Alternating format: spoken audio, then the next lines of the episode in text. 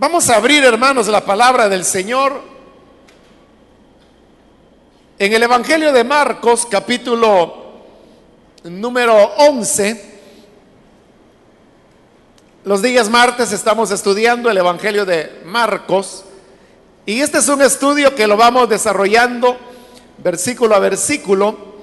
Y así es como hemos llegado al capítulo 11, donde vamos a leer el pasaje que corresponde en la continuación de este estudio. Dice Marcos capítulo 11, versículo número 27 en adelante, llegaron de nuevo a Jerusalén y mientras Jesús andaba por el templo, se le acercaron los jefes de los sacerdotes, los maestros de la ley y los ancianos ¿Con qué autoridad haces esto? Lo interrogaron. ¿Quién te dio autoridad para actuar así? Yo voy a hacerles una pregunta a ustedes, replicó él. Contéstenmela y les diré con qué autoridad hago esto. El bautismo de Juan procedía del cielo o de la tierra? Respóndanme. Ellos se pusieron a discutir entre sí. Si respondemos del cielo, nos dirá entonces por qué no le creyeron. Pero si decimos de la tierra,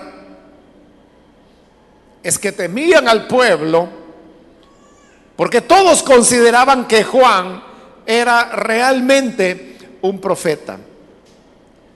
Así que le respondieron a Jesús, no lo sabemos. Pues yo tampoco les voy a decir con qué autoridad hago esto. Amén. Hasta ahí dejamos la lectura. Pueden tomar sus asientos, por favor.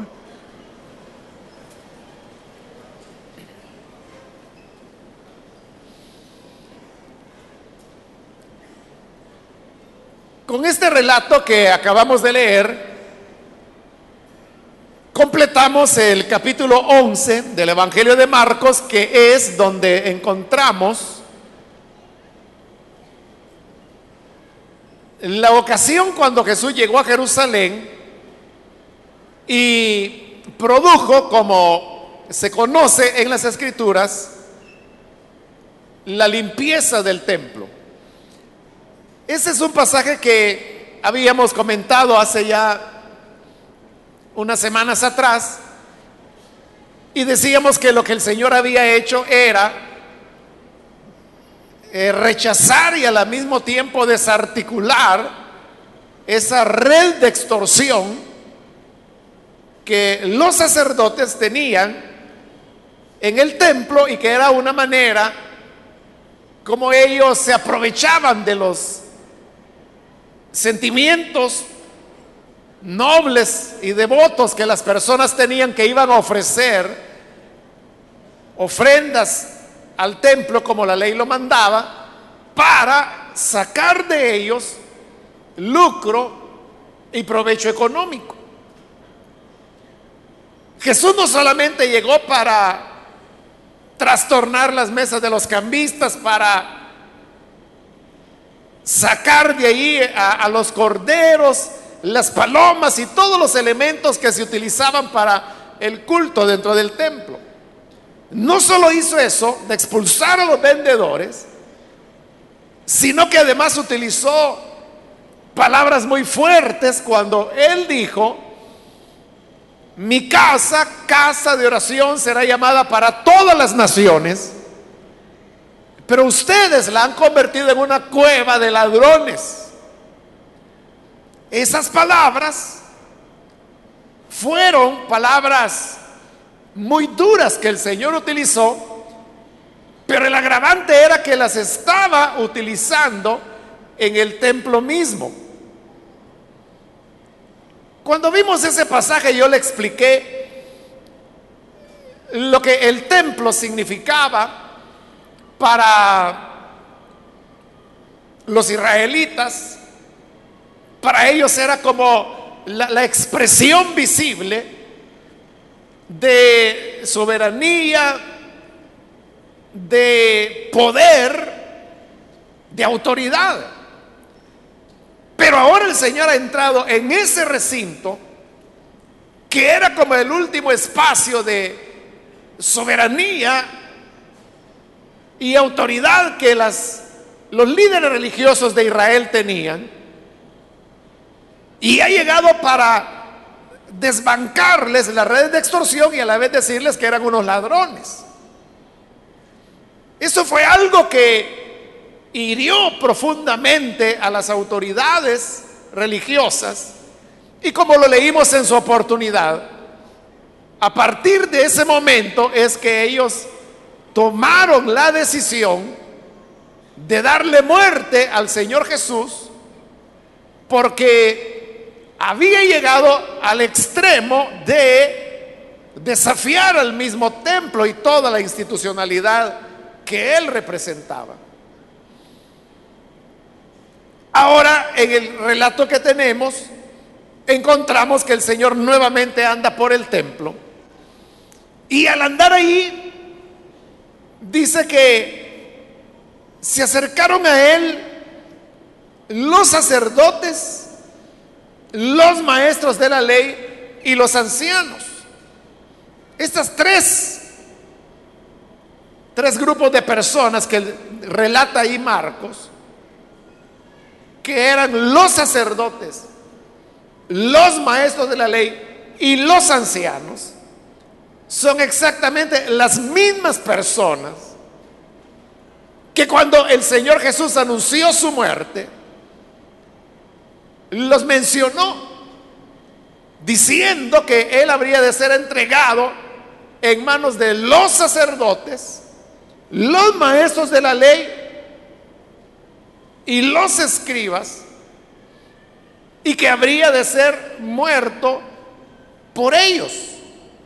Entonces, ahora esos grupos, los sacerdotes, los maestros de la ley, los ancianos, los que él anunció de antemano que son los que le van a quitar la vida, son los que están ahí discutiendo y le van a preguntar a Jesús con qué autoridad ha hecho eso.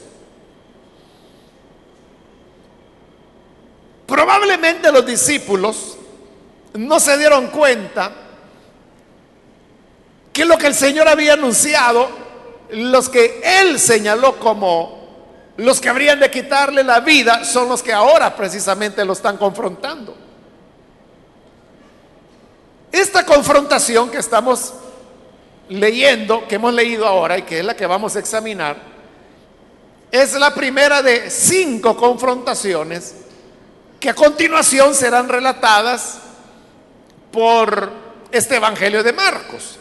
Lógicamente, como aquí estamos terminando el capítulo 11, tenemos en este capítulo 11 la primera confrontación. Pero en el 12 vamos a encontrar las otras cuatro. ¿Cuál es el propósito que Marcos persigue al presentar estas cinco discusiones que Jesús tiene con las autoridades religiosas? El propósito es mostrar que las relaciones entre el Señor y la cúpula religiosa de Israel cada vez se van deteriorando más y más. Que las cosas van adquiriendo una línea o una forma que van a terminar desembocando en la muerte del Señor, la cual realmente ya se encuentra aquí bastante cercana. Estamos ya en la última semana del ministerio del Señor. Entonces, Repito, esta sería la primera de cinco confrontaciones. Y usted debe saber que después de esta vendrá otra y luego otra y luego otra y luego otra y luego otra. Cinco confrontaciones hasta que va a llegar a un final en donde es el Señor el que prácticamente cierra la puerta para que ya no haya más confrontaciones. Pero eso lo vamos a ver en su momento.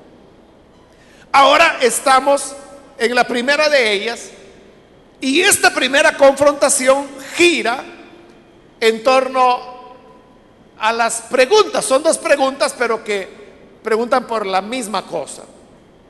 que le hacen las autoridades? Versículo 28 dice, ¿con qué autoridad haces esto?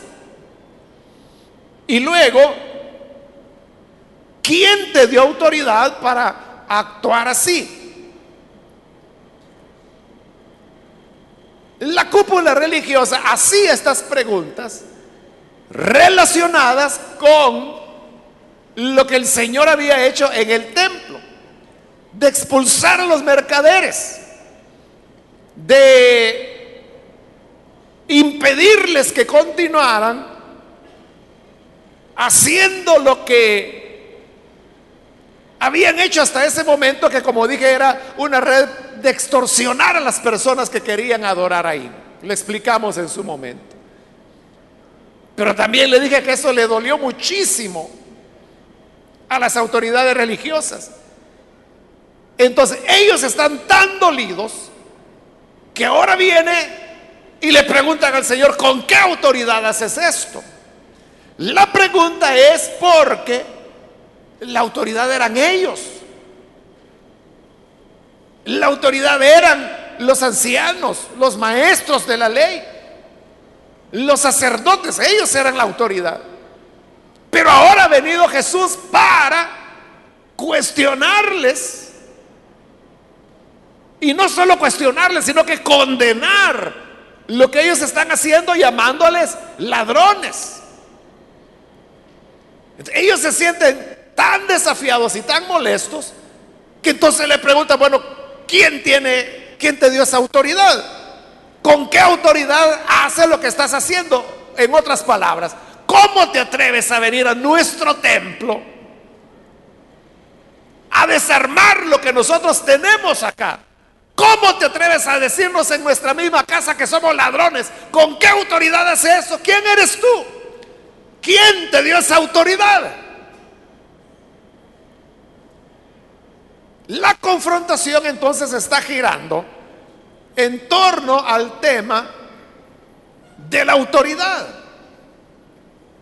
Ahora vea, autoridad se puede tener de dos maneras. Una es la autoridad que da el poder. Quien tiene poder, tiene autoridad. En esa época podemos pensar, por ejemplo, en Pilato. él era el representante del poder del imperio romano. Entonces tenía poder que era un poder militar. Ese poder le daba autoridad. El poder no es tanto por lo que la persona pueda hacer en sí, sino por lo que la persona representa. Pudiera ser que hay un juez que pudiera ser un hombre pequeño, delgadito, que no tendría fuerza para pelear contra nadie. Uno diría, bueno, ese es un hombre débil, pero cuando él es juez y en su posición de juez él viene y emite una sentencia, tiene autoridad. ¿Y por qué tiene autoridad? Porque él está ejerciendo un derecho. Poder no lo tiene militarmente porque quizá no tiene ni un alfiler para defenderse. Tampoco tiene fuerza física. ¿Qué es lo que le da la autoridad? La función. Esto es el otro aspecto de la autoridad. Y es el aspecto que viene por el derecho. Entonces, resumiendo, hay, dos líneas del, poder, perdón, de la autoridad. Una es la autoridad que viene por el poder y la otra es la autoridad que viene por el derecho. Claro, hay casos en donde en una misma persona o institución se juntan los dos elementos, el poder y el derecho. Hoy la pregunta que le hacen a Jesús es, ¿quién te dio autoridad? ¿Qué ejércitos son los que están detrás de ti para hacer lo que haces? Esa sería yéndose por la línea del poder, pero si uno se va por la línea del derecho, era ¿quién te dio esta autoridad? ¿Quién te autorizó, te comisionó? ¿Quién es el que está detrás de ti? ¿Cuáles son tus credenciales? Esa sería la otra manera de tener autoridad. Pero obviamente Jesús sí tenía una autoridad de derecho. Y es que él era el Hijo de Dios.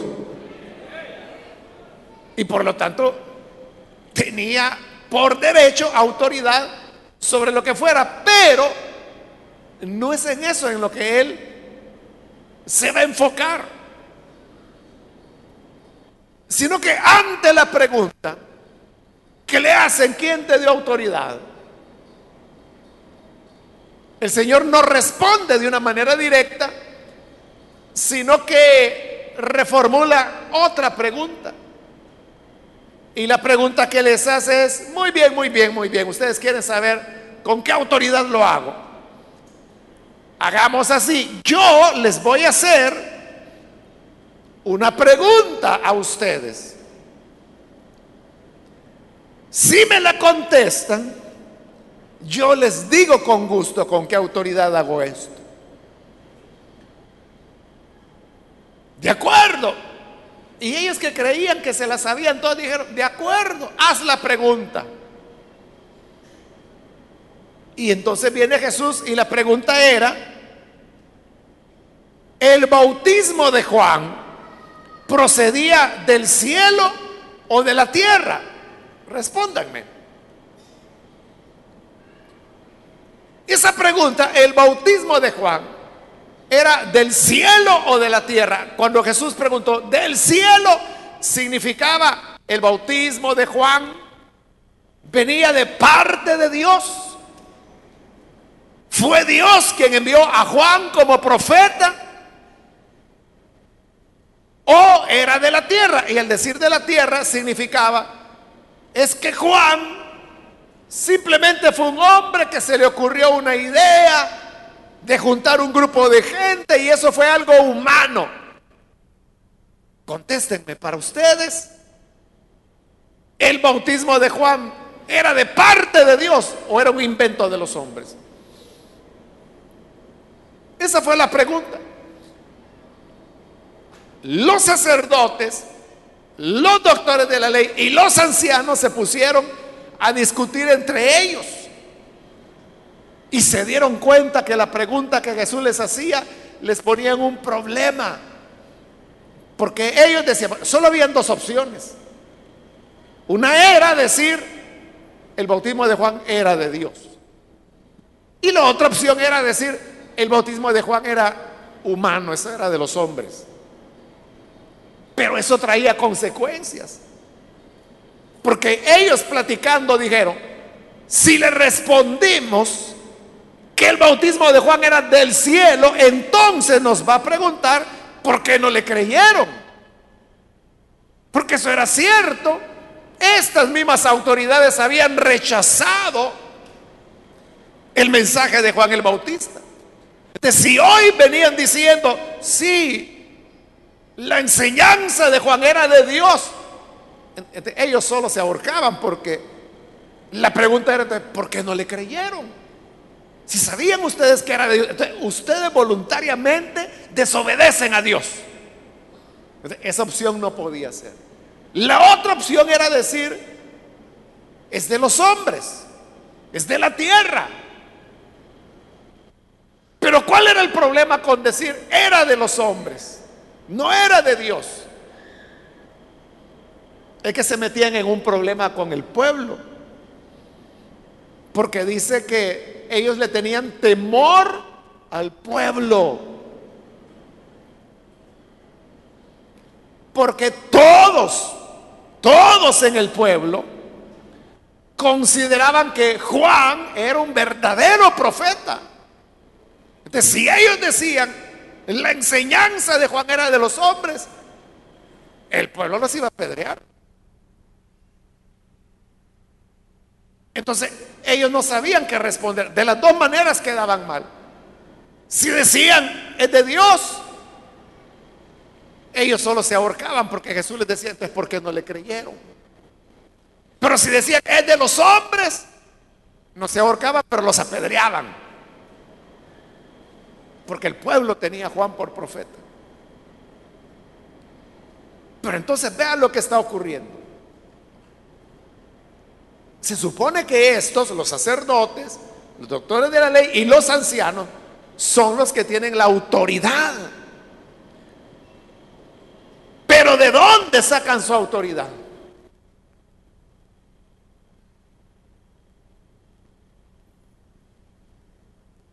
Realmente, y la verdad es que ellos no tenían autoridad. ¿Por qué no la tenían? Porque ellos sabían lo que era de Dios y no lo reconocían porque no les convenía. Recuérdese que cuando Juan predicaba, aquí Juan ya ha sido martirizado, pero cuando Juan predicaba dice que en una ocasión llegaron unos fariseos y los fariseos le preguntaron, ¿qué debemos hacer para agradar a Dios? ¿Y qué les dijo Juan? Hijos de serpientes, generación de víboras, hijos de culebras, les dijo. ¿Quién les enseñó a huir de la ira venidera? así los trató Juan. Y eso les molestó a ellos. Ellos sabían que lo que Juan les decía era cierto, pero no lo hicieron. Eso anula la autoridad que cualquier persona pueda tener. El saber lo correcto y no hacerlo. Por un lado. Por el otro lado, para ellos la autoridad era una cuestión de habilidad política, de cómo se manejaban las cosas. Para ellos era como un político que se quiere ganar el favor del votante.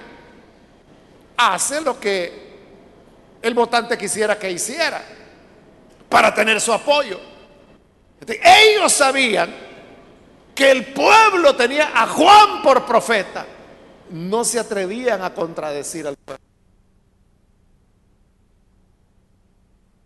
Y por eso es que no querían decir que el bautismo de Juan era de los hombres. Porque iban a quedar mal con el pueblo. Pero entonces vea. Por eso yo le decía, esta cúpula religiosa de Israel en realidad no tenía autoridad. Porque están dependiendo de lo que la gente piensa, de lo que la gente dice. Dependiendo de lo que la gente diga, eso voy a hacer yo. Pero oiga lo que acabo de decirle.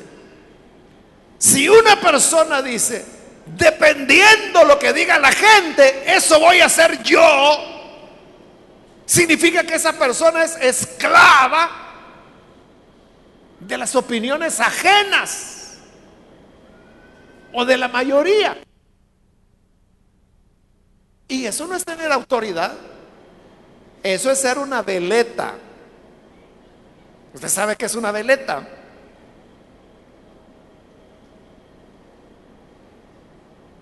Son esas piezas normalmente de metal que ponen en el techo que gira sobre un eje y que si el viento sopla para allá, la veleta da vuelta. Si sopla para allá, da otra vuelta. Si sopla para allá, da vuelta. O sea, para donde sopla el viento, ahí apunta la veleta. Muchos son así. A donde va la gente, ahí va él. Si todos dicen por aquí, por aquí, por aquí, ahí va él, ahí va él, ahí va él. Pero era para allá, ah, para allá, vamos para allá, pues caminemos, vamos para allá. No, era para atrás, vamos con la gente, ahí va, donde va la gente, ahí va. él no tiene ningún criterio, no tiene en qué basar su autoridad porque está dependiendo de la opinión de la gente. Y la gente normalmente se equivoca. Normalmente la mayoría está equivocada. ¿No se ha dado cuenta de eso? Hay gente que dice, no, lo que diga la mayoría, eso es. Y normalmente lo que dice la mayoría está equivocado. Los que tienen razón siempre son minoría. Véalo en la Biblia.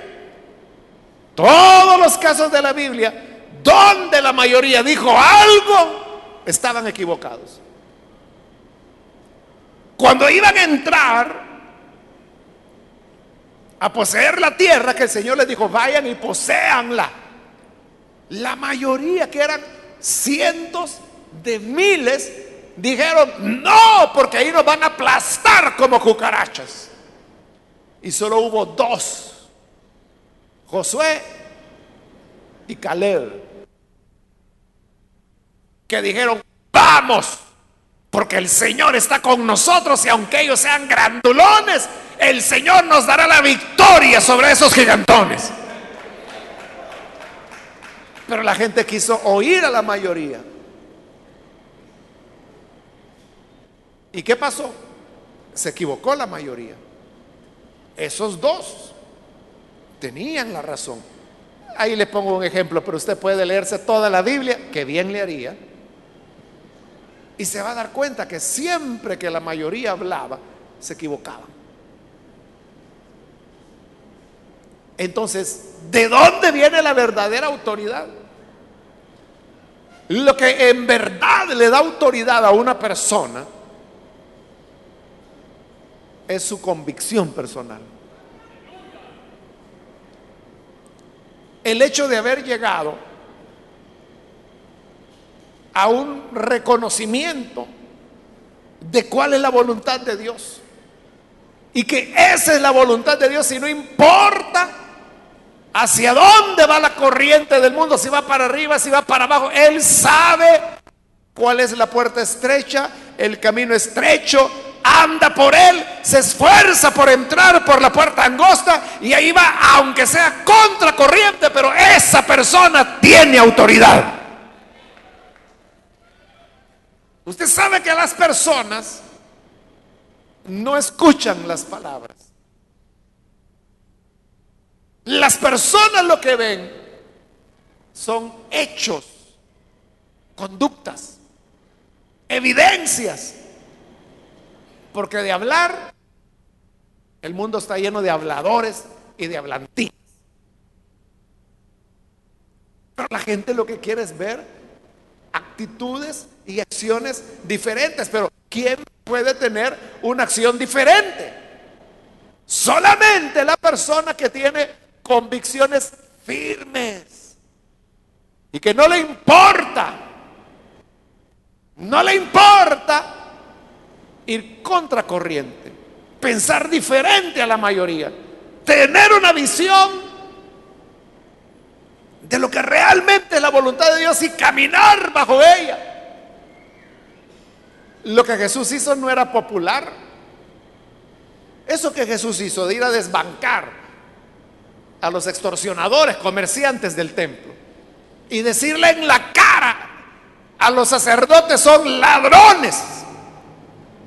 Lo que debería ser casa de oración la han convertido en cueva de ladrones.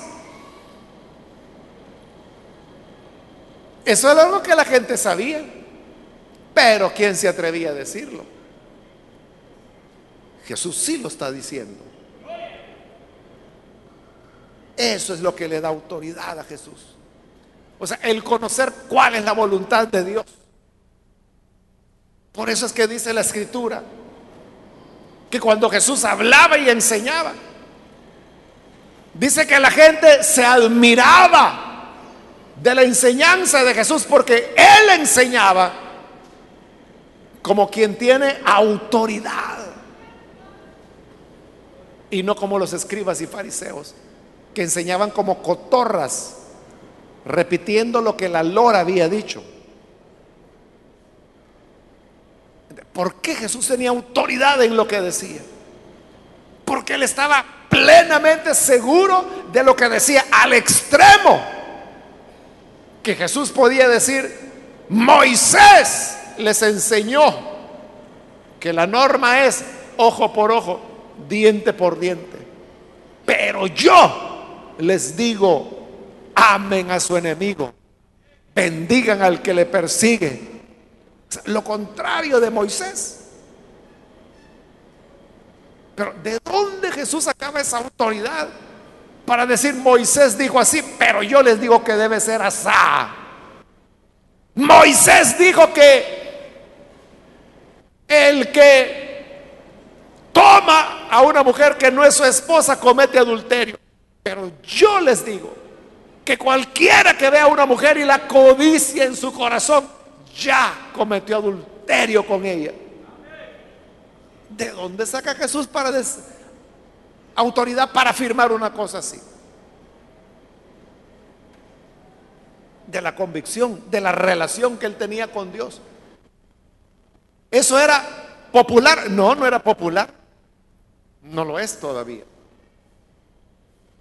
¿Eso era acorde a la ley de Moisés? No, no, no era acorde a la ley de Moisés. ¿Eso era lo que las escrituras enseñaban? No, no era eso. Lo que Jesús está diciendo va más allá. Y entonces, si no era ni lo que la gente aceptaba, ni lo que Moisés había dicho, ni lo que las escrituras establecían, ¿de dónde Jesús sacaba esa autoridad? Era de la comunicación directa que tenía con el Padre y de una convicción absoluta de saber qué era lo que Dios quería y qué era lo que Dios no quería. Eso le daba la autoridad. Eso es lo que le permitía a Jesús decir, esto está bien, esto está mal. Eso es lo que le permitió decir, debería ser casa de oración, pero la han hecho cueva de ladrones. Es decir, él tenía una autoridad que dependía, brotaba, surgía, se originaba en las convicciones íntimas que él tenía de su relación con Dios. En tanto que la cúpula, ellos dependían de para dónde va la gente. ¿Qué es lo que la gente cree? ¿Qué es lo que el pueblo dice? No hay que contradecirles, hay que saber llevar la onda. Lo que la gente diga, démosle para que se sientan bien. Eso les anulaba la autoridad. Esto, hermanos, tiene para nosotros importantes lecciones. La gran lección de cómo nosotros entendemos la autoridad. A la gente le gusta la autoridad. Porque hay gente que le gusta sentirse importante. Entonces lo que hace es que exige que le reconozcan su autoridad. Entonces dice, mire, yo soy el marqués de la provincia de no sé qué, así que usted tiene que respetarme a mí. Porque yo soy don fulano. Está reclamando una autoridad. Oiga esto. Siempre Siempre que una persona reclama una autoridad o un respeto, es porque no lo tiene. El que lo tiene no lo reclama, ni le importa que lo desafíen o lo irrespeten. Su vida y su caminar es tal que terminará aplastando las críticas y los irrespetos que le quieran dar, caminará sobre ellos y Dios le honrará. Esa es la auténtica autoridad. No la que se reclama, sino que la que cae sola por su peso. Usted no se preocupe si la gente no le da el valor que usted piensa que tiene. No se preocupe si siendo el líder ni caso le hacen. Si siendo el supervisor ni opinión le pidieron. No se preocupe. Solo preocúpese de una cosa. De usted saber qué es lo que Dios quiere. Eso es todo, hermanos. Si yo sé qué es lo que Dios quiere, entonces yo voy a caminar dentro de esa voluntad de Dios. Y si yo estoy en la voluntad de Dios, en el camino de Dios, ni elefantes, ni murallas, ni osos, ni diablos podrán obstaculizar mi camino. No digo que no los vaya a ver, pero eso no será problema. Porque la autoridad es algo que la persona lleva.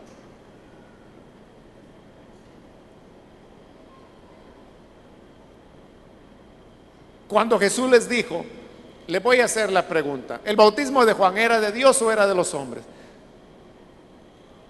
Lo que hizo Jesús, ellos no se dieron cuenta. Pero Jesús lo que hizo es que él de interrogado se convirtió en interrogador. Y ellos que eran los interrogadores se convirtieron en interrogados. Ella, la autoridad de ellos es la que hoy está a prueba. Y ellos demuestran que no tienen la autoridad. Porque dijeron, si decimos que el bautismo de Juan era de Dios, nosotros, los mismos, nosotros mismos nos metemos gol. Porque entonces nos dirá por qué no le creyeron. Y si decimos que era de los hombres, el pueblo aquí está, nos van a pedrear y para ellos, para todos ellos, Juan era profeta. Y uno, que era el que menos autoridad tenía, dijo, ya sé, ya sé, ya tengo la salida. No le digamos ni lo uno ni lo otro.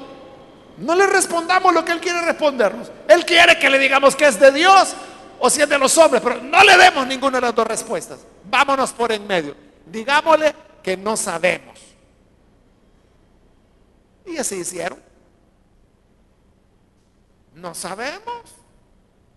No sabemos si el bautismo de Juan era de Dios o era de los hombres.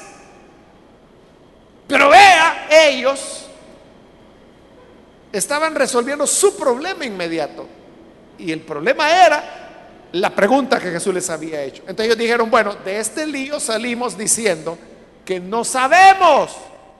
Y por querer salir del lío inmediato, perdieron la perspectiva que Jesús les había dicho. Yo les digo con qué autoridad lo hago si ustedes me responden. Pero como no respondieron, sino que dijeron, no sabemos. Excelente, caballeros, les dijo Jesús. Entonces yo tampoco les voy a decir con qué autoridad hago esto. Que pasen buena tarde.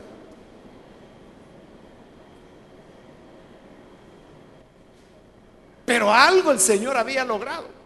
Bueno, dos cosas logró él. Una, demostró que ellos que lo estaban cuestionando no tenían ninguna autoridad. Y Jesús, que era el cuestionado, demuestra que tiene más autoridad que la que ella se le reconocía. ¿Sabe qué hubiera sido si estos ancianos, sacerdotes, maestros de la ley hubiesen tenido autoridad? ¿Sabe qué hubiera sido? Bueno, ellos realmente no creían que el bautismo de Juan fuera de Dios, para ellos era de los hombres. Pero tener autoridad hubiera sido decirlo. El bautismo de Juan era de los hombres. Y el pueblo se hubiera enojado. y hubieran dicho, los vamos a apedrear porque ustedes no reconocen que Juan era profeta. ellos hubieran dicho, apedréennos. Tiren ya la primera piedra y apedréennos. Pero nuestra convicción es que ese hombre no era profeta. Punto. Eso es tener autoridad. Aunque sea equivocada. Pero eso la gente lo respeta. Pero, pero si están, ay, no sé que si la gente dice eso, entonces no. Si dice que sí, entonces sí. Pero si dice que tal vez, tal vez hay, como veletas para donde el viento lleva. Esa gente inútil, esa gente no va a hacer nada nunca. Porque los que hacen algo para la obra de Dios son los que tienen convicciones firmes, aunque todo el infierno reviente en contra de ellos, mantienen las convicciones que Dios les ha dado. No se van a echar atrás, no se van a mover, porque tienen sus convicciones. Eso es lo que da autoridad. Eso es lo que la gente busca.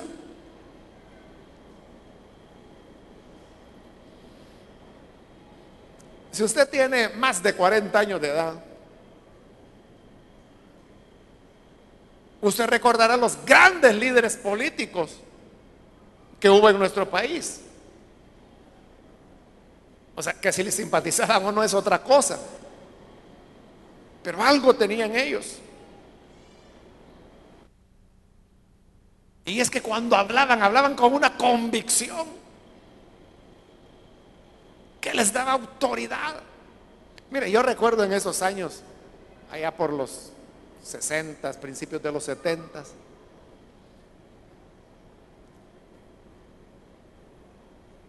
Mis padres tenían, yo estaba muy pequeño, ¿no? Pero mis padres tenían algunas amistades guatemaltecas y cuando los guatemaltecos venían acá, ellos decían, es que los políticos que ustedes tienen, a eso sí que de verdad, se les oye que hablan con convicción. En cambio, decían los políticos allá de Guatemala, ay Dios, que somos como los que tenemos hoy nosotros. Que hoy dicen una cosa y mañana están diciendo lo contrario. Por eso yo, le hablé de los grandes líderes políticos, que hubo de todos los colores, ¿verdad? Pero como le digo, que si le simpatizaban o no, pues es otra cosa, ¿verdad? Pero estoy hablando del tema de la iglesia, o sea, una convicción. Entregaban la vida por lo que creían.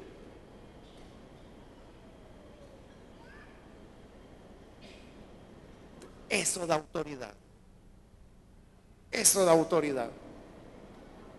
Y en el campo espiritual es igual. Cuando una persona tiene convicciones porque Dios le ha hablado, eso le da una autoridad que es la autoridad que Jesús tenía. Mire,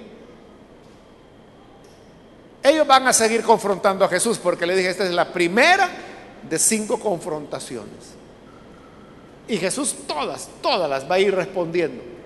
Pero al final, Jesús hace la última pregunta. Nadie se la puede responder. Y como nadie le pudo responder, dice, de ahí en adelante, nadie se atrevió a preguntarle nada al Señor. La autoridad de él se los comió. Y no porque Jesús tuviera poder, no porque tuviera una posición de derecho que no la tenía, sino que simple y sencillamente porque él tenía claridad de qué era lo que Dios quería para cada momento. A él nadie le iba a llegar a decir, es que debería ser así, es que debería ser así. Así hay gente, ¿verdad?, que se pone a opinar y dice, ah, no, si yo estuviera a cargo, yo haría así, yo haría así. Eso no es nada. No se necesita gente con ideas. Lo que se necesita es gente que sepa oír a Dios. Y que sepa con convicción cuál es el camino que Él quiere que sigamos.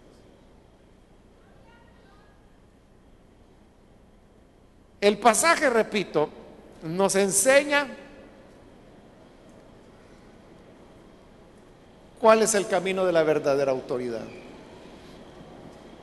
Quiera Dios darnos autoridad a todos, pero que sea una autoridad que nace de la convicción de tener seguridad de qué es lo que Dios desea de cada uno. Vamos a orar, vamos a cerrar nuestros ojos, vamos a inclinar nuestro rostro.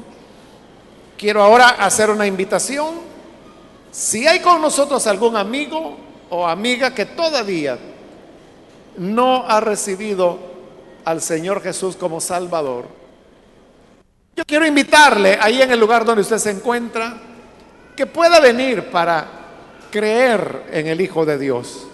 Si hay alguna persona que es primera vez que necesita recibir al buen Salvador en el lugar donde se encuentra, póngase en pie.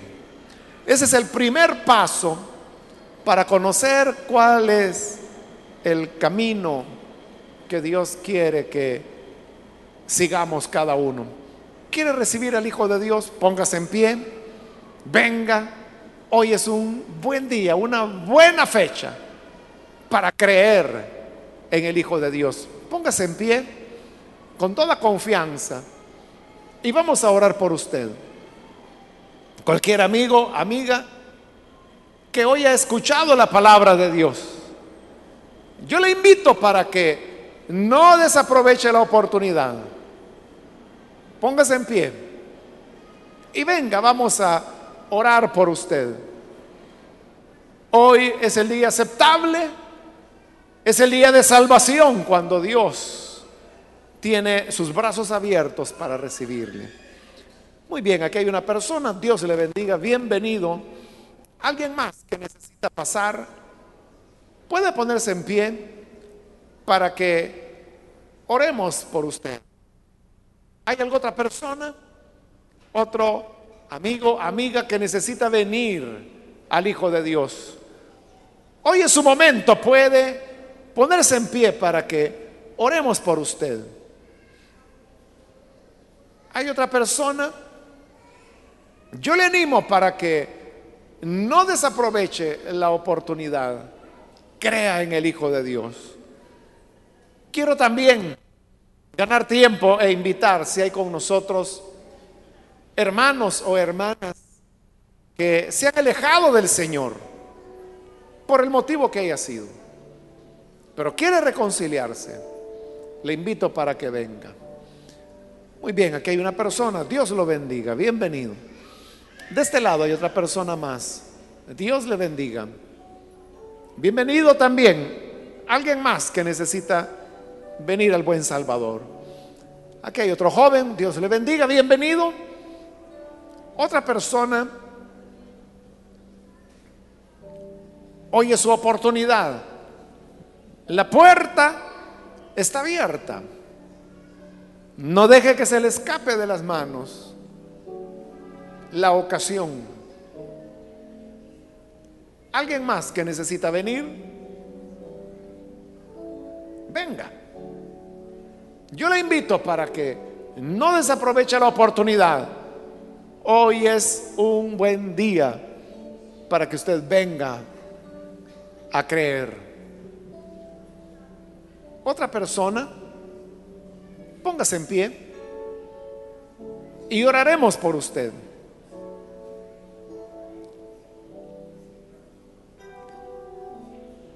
Voy a hacer la última invitación. Si hay alguien más que por primera vez necesita venir al Señor o reconciliarse, Póngase en pie para que oremos por usted. Y esta es ya la última invitación que estoy haciendo.